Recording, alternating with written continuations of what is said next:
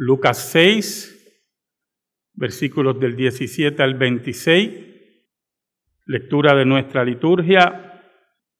Es la segunda vez que vemos el sermón de las bienaventuranzas. Algunos le llaman el sermón del monte, por la referencia a Mateo. Pero si usted ve, y estuvo atento a la lectura, este sermón Cristo lo da en el llano. En Lucas es en el llano. E incluye unas sentencias, los famosos hay, que no están en el sermón de Mateo. Por lo tanto, la mayoría de los comentaristas concluyen que Cristo dio este sermón dos veces. Uno en la montaña, en el monte y otro en el llano. Otros argumentan que no necesariamente es así. Posiblemente llano se refiere ahí a la faldeta del monte.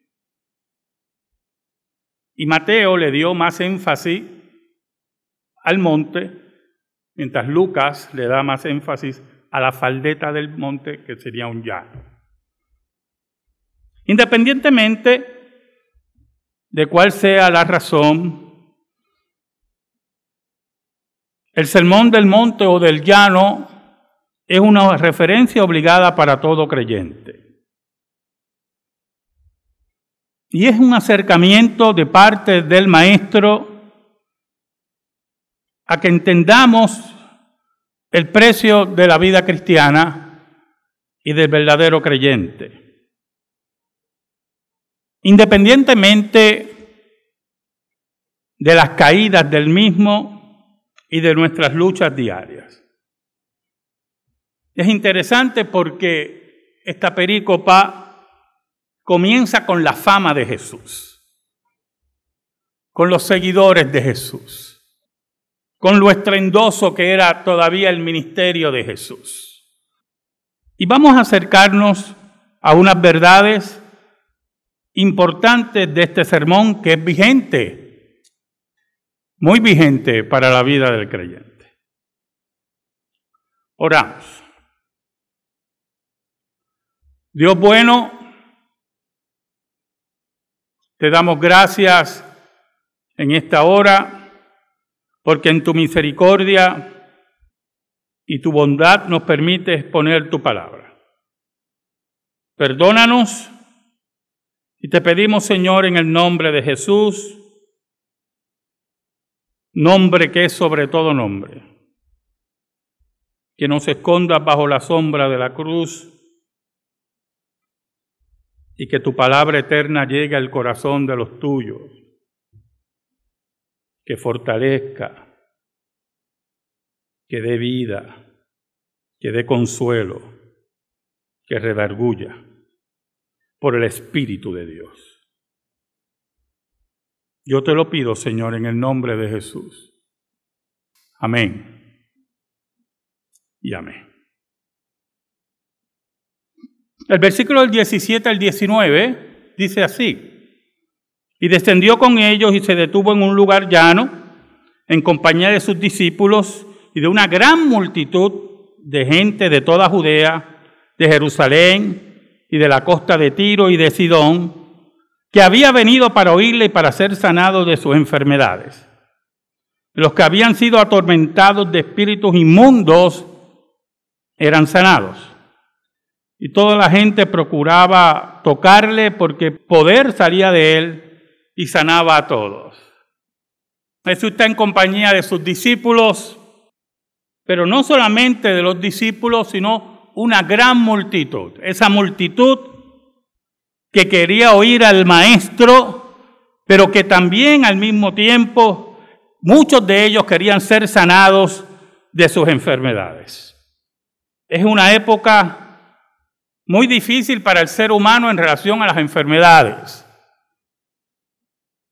Como he dicho anteriormente, la medicina era prácticamente brujería y solamente algunas prácticas médicas que venían de la ley de Moisés y también de la influencia griega, llegaban a estas partes. Lucas era médico. Y muchas de las posibles sanidades venían de la prevención.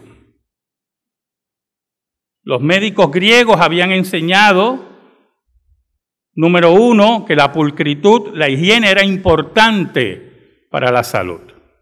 Pero eso también estaba en la ley de Moisés. Y así sucesivamente se usaba el vino, se usaban ungüentos de aceite de oliva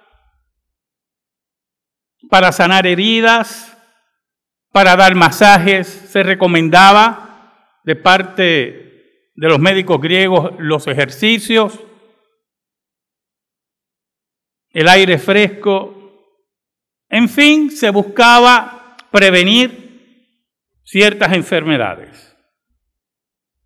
Pero como usted y yo sabemos cómo son las enfermedades, no existía los MRI, los rayos X, no existían los laboratorios, no existían exámenes de sangre, no existía nada en comparación a lo que tenemos hoy. Y nos morimos de enfermos. Y usted se morirá. Y yo me moriré. Si no es por un accidente o caer en la boca de un volcán o lo que sea, moriremos de alguna enfermedad que los médicos no podrán derrotar. Por lo tanto, buscar a Jesús, y eso es lo que me interesa que usted se ubique en el siglo I, buscar a Jesús por el interés de ser sanado es loable, hermano. Es importante, es una preocupación legítima. ¿Oyó? Una preocupación para esa gente del siglo I. Oían no solamente que era el gran maestro, sino también el gran médico. Y aunque ellos no entendían desde el punto de vista médico cómo ocurrían esas cosas, sino que lo adjudicaban, escuche bien, al poder de Dios y estaban correctos, solamente buscaban ser sanados. Y eran multitudes de diferentes partes. Jesús había alcanzado gran fama de Judea, de Jerusalén, de la costa de Tiro y Sidón. Bueno, gente venía a oír a Jesús. Gente venía a buscar su sanidad y oír su enseñanza. Pero no solamente habían sanidades físicas, también habían exorcismos. El versículo 18 nos dicen, y los que habían sido atormentados de espíritus inmundos eran sanados. Es interesante que se utilice el término sanados, porque muchos de esos espíritus inmundos se hacían presentes y provocaban otro tipo de enfermedades, enfermedades psíquicas y físicas.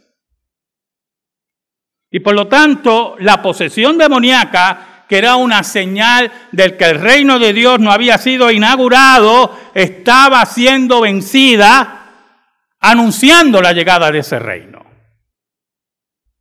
Anunciando que el reino de Satanás, que la influencia de Satanás estaba siendo cortada, destruida, doblegada por Jesucristo, el Hijo de Dios. Por eso cuando dice que eran liberados de esos espíritus inmundos, se consideraban sanados. El versículo 19 nos, nos habla de la euforia de la gente. Y toda la gente procuraba tocarle porque poder salía de él y sanaba a todos. Y Lucas, el doctor Lucas, nos habla de un referente, de un milagro que muy pocas veces ocurría en Jesús, que lo tocaran y la gente fuera sanada. Era una labor del Espíritu Santo en una forma sobrenatural en la vida de Jesús y beneficiando a la gente. El Evangelio viene a beneficiar a la gente. Son las buenas nuevas. Las buenas nuevas que se resumen que vas directamente al infierno y Dios te ha dado la salida en la persona de Cristo Jesús. Que ya no tienes que preocuparte porque si tú rindes tu vida al Maestro, vas a ser salvo. Ya no tienes que hacer nada por tu salvación. Dios lo hizo todo por ti. Y eso son buenas nuevas. Tu gran deuda ha sido pagada por Dios mismo, a quien tú le debías. Después que ocurre todos estos eventos de sanidad, si lo vemos en una forma cronológica, no necesariamente está escrito en esa forma, Jesús procede a su sermón. Y vamos a ver unos primeros versículos de ese sermón. Vamos a ver cuatro bienaventuranzas y cuatro ayes.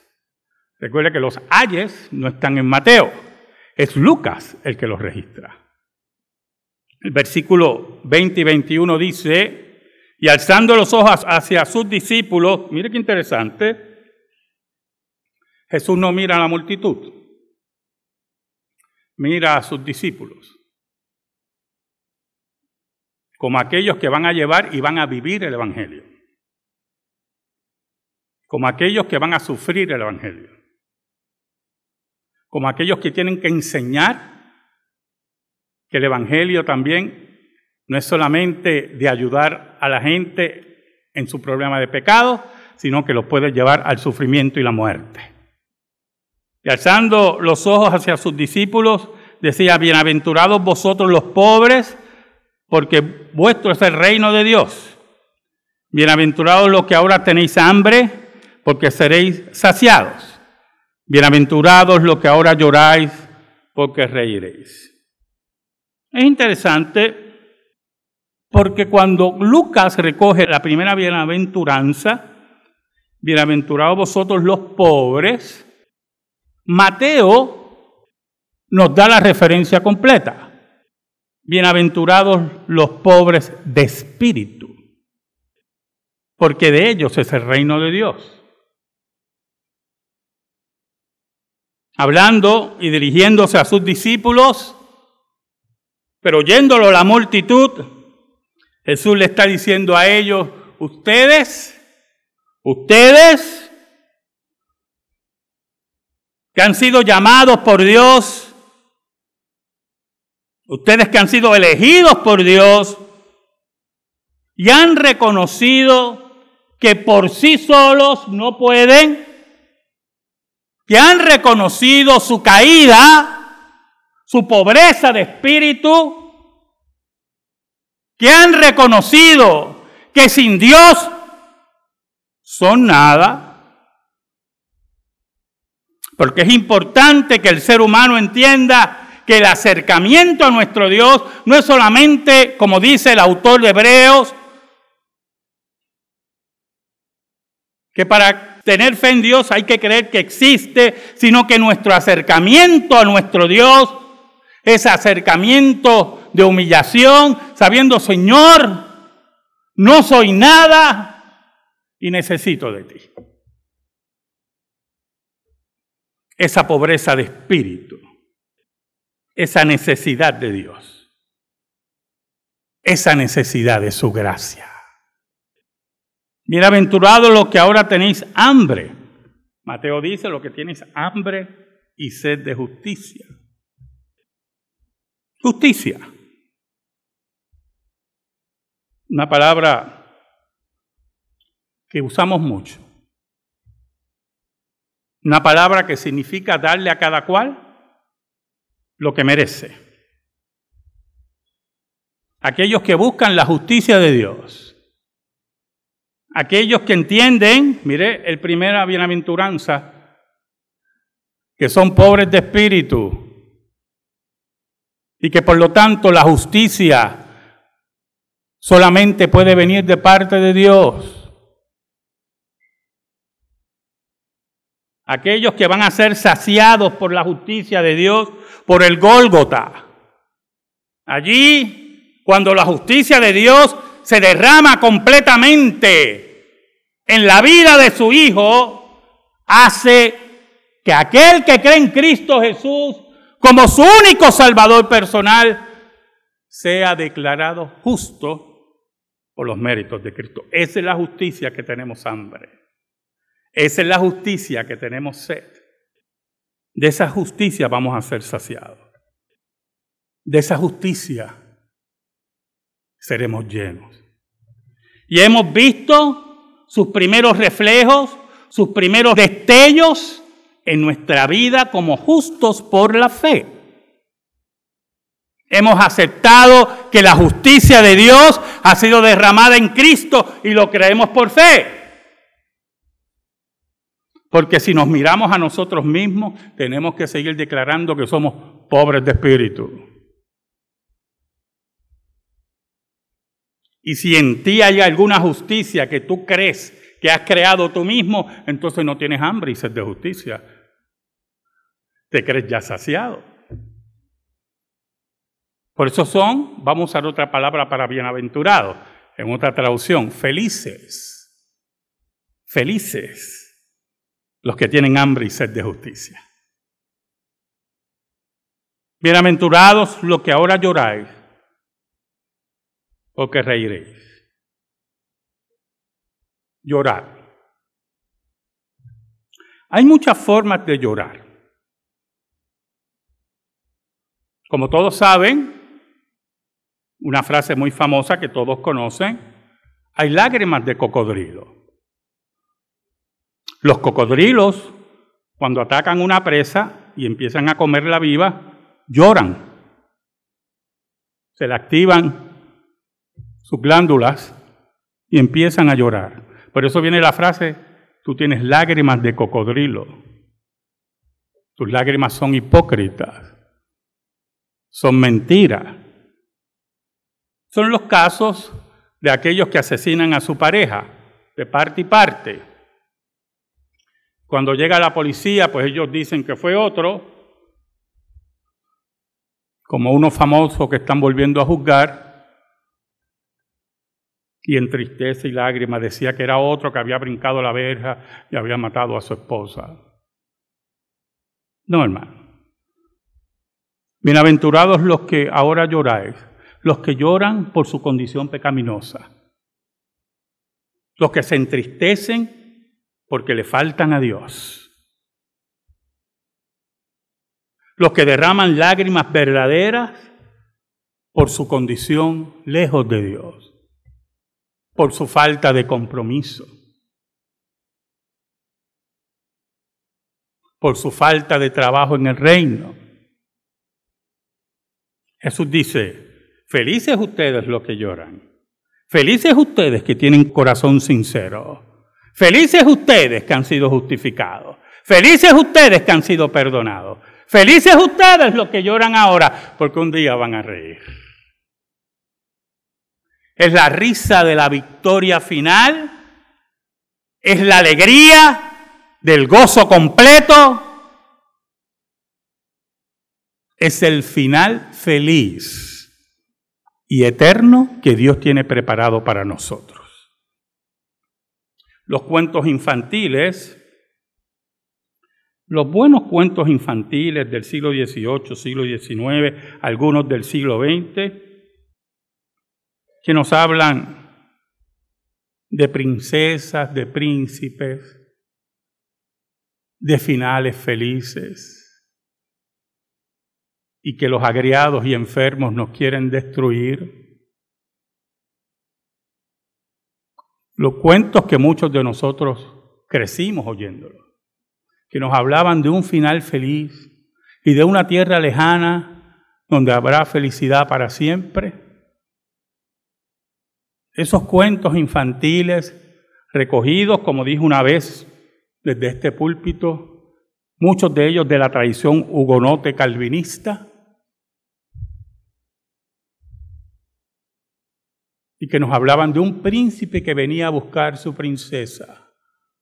para vivir felices para siempre. Esos cuentos nos traen el recuerdo milenario de que el Edén caído un día será restaurado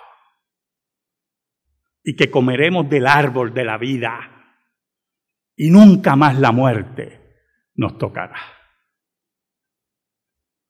Que aunque hoy lloramos, un día vamos a reír y se cumplirá el adagio, el que ríe último, ríe mejor. Y yo se lo aseguro a usted. Bienaventurados seréis cuando los hombres os aborrezcan y cuando os aparten de sí y os vituperen y desechen vuestro nombre como malo por causa del Hijo del Hombre. Felices ustedes cuando los enemigos de Dios nos odien, nos aborrezcan. Oiga, cuando os aparten de sí, eso está muy importante, eso es muy importante. Cuando abrazamos la cosmovisión bíblica, hemos decidido por Dios y hemos rechazado la cosmovisión del mundo. Y eso significa que hemos perdido a nuestros amigos. ¿Oyó? Y si usted no está dispuesto a perder a sus amigos, usted tiene un grave problema.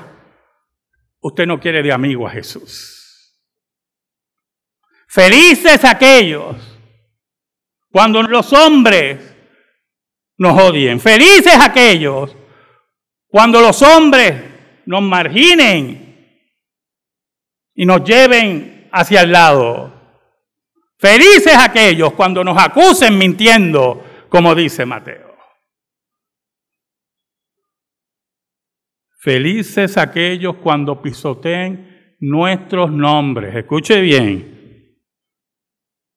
Si usted todavía le da mucha importancia a su nombre y a su apellido, no hay ningún problema.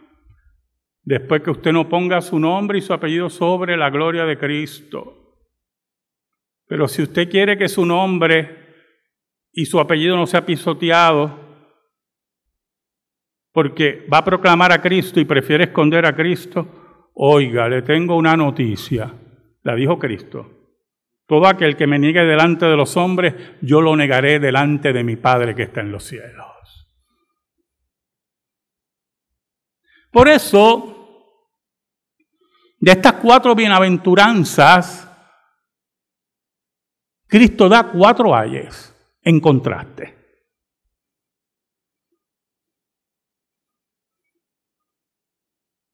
Esos ayes son muy importantes porque tenemos que sentarnos y estar claros que vamos a ser hombres y mujeres rechazados como los profetas.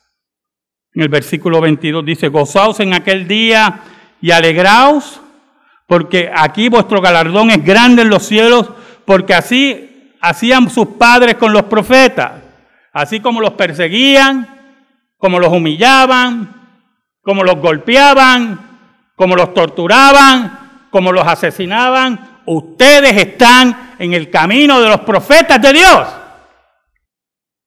Ustedes pertenecen a ese reino de profetas que tarde o temprano Dios va a vindicar. ¿Sabe? Eso es lo que dice Jesús. Es el reino de nosotros que estamos aquí, que hemos decidido rendir nuestras vidas a Jesús. Que estamos aquí en el día del Señor adorándolo que estamos aquí en domingo porque Cristo venció la muerte en domingo.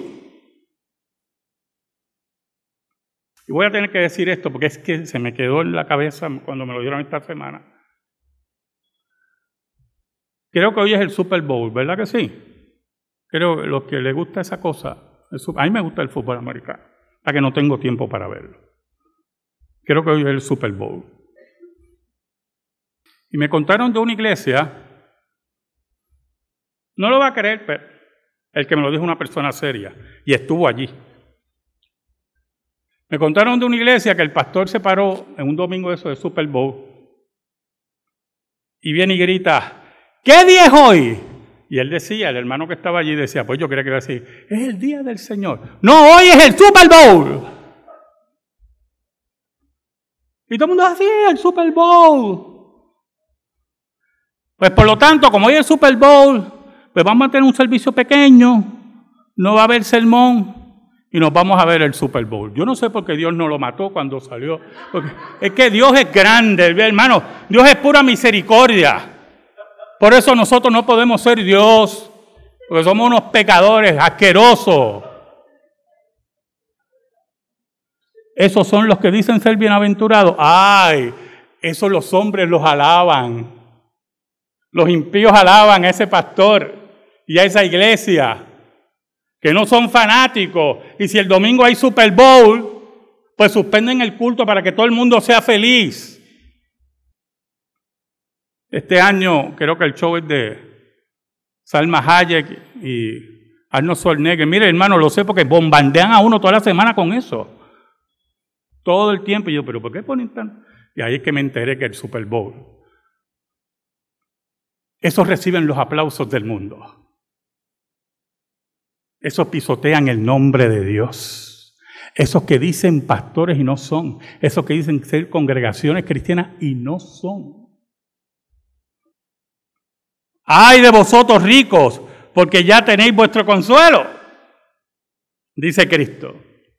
Aquellos que no solamente tienen beneficios económicos y creen que no tienen ninguna necesidad espiritual porque los beneficios económicos le llenan lo espiritual, pero aún más es el énfasis de Cristo hay de ustedes que se creen ricos espiritualmente y son pobres, desnudos y ciegos. Hay de vosotros ricos.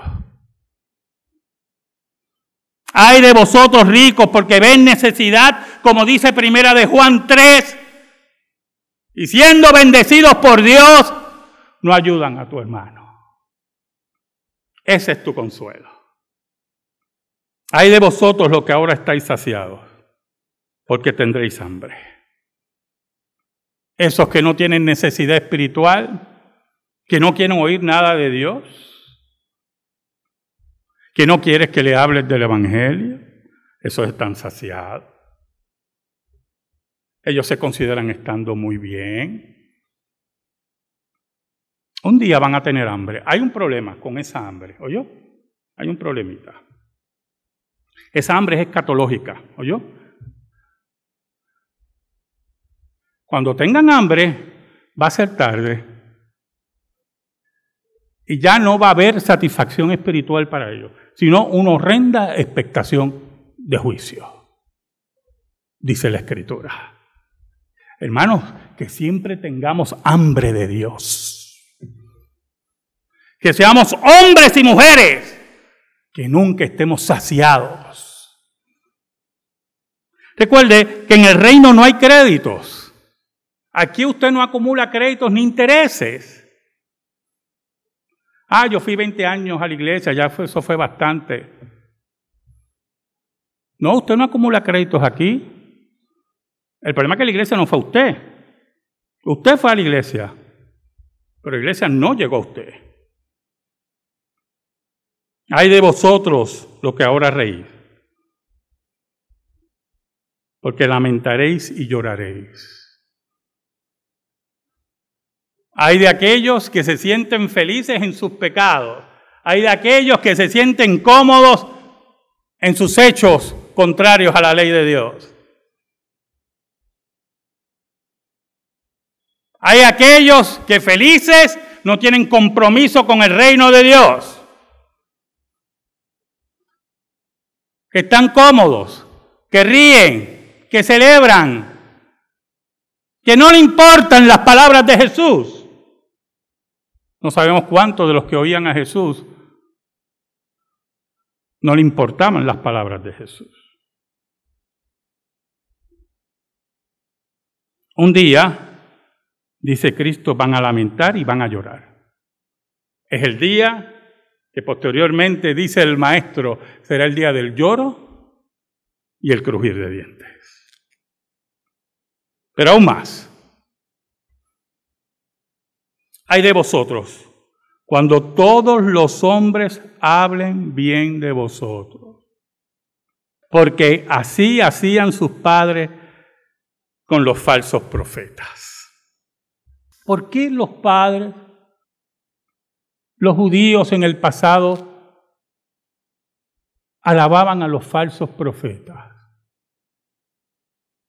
Porque los falsos profetas, como todos los falsos profetas, hablan lo que sabe que a ti te gusta.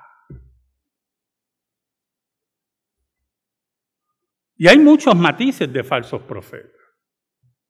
Hay aquellos que se aprovechan del dolor de la pérdida